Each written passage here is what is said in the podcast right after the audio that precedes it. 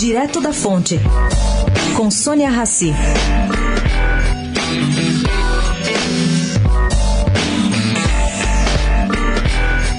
O ex-ministro da Educação, José Goldenberg, admite que a educação básica é prioritária, como sugeriu no Twitter, anteontem, o atual ministro Amber Muichal.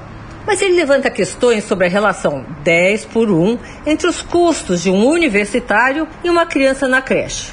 A primeira, o Weintraub não cita suas fontes. Segunda, quem paga o universitário nas escolas federais é o MEC. E a creche cai na conta dos estados e municípios. Os recursos não saem do mesmo cofre. Terceiro, as realidades são díspares.